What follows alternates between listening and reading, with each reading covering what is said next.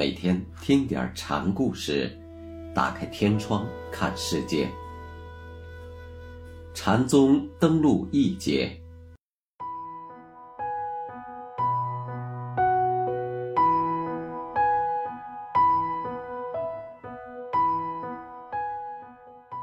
今天给大家讲赵州和尚的第八个小故事，题目叫。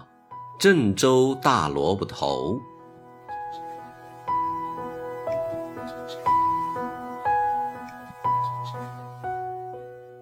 有个僧人对赵州说：“听说你曾亲见过南泉和尚，是不是？”赵州回答：“郑州那地方盛产大萝卜头。”问者明知故问，让赵州答。是或不是，这是圈套；是或不是，都是边界。赵州岂能上这个当？便漫天应了一句：“郑州出大萝卜头。”真正的所答非所问，而也只有如此，才能摆脱是与不是的纠葛。这答非所问的方式，还用在对付。有关佛法大义的问话上，有僧问赵州：“万法归一，一归何处？世界万象统于一，那一又落在什么上？”这是在问道和万物的关系。赵州回答：“老僧在青州做的一领布衫，重七斤。”这也是在用无头无脑的话告诉问话者，皈依与依归是不可言说的。有谁见过一件布衫有七斤重？这隐含着大到不可思议的意思。不可思议就是道。用几斤作答的公案，还有一则也很出名。有僧问。洞山良价如何是佛？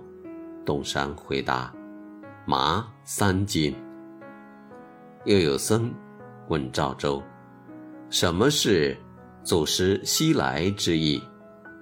赵州答：庭前柏树子。这则公案的问话，与万法归一，一归何处的问话意义相同。都是问根本大法，而赵州的回答稍可理喻。佛法统一世界，而世界万象又无一不是佛法。柏树子即是佛法中一物，而就在这一物中又有佛法，所以一归何处？一归万法。后来又有人问起柏树子，问。柏树子有没有佛性？赵州答：有。与说狗有佛性一样。那几时成佛呢？问话人问得很刁，也很合理。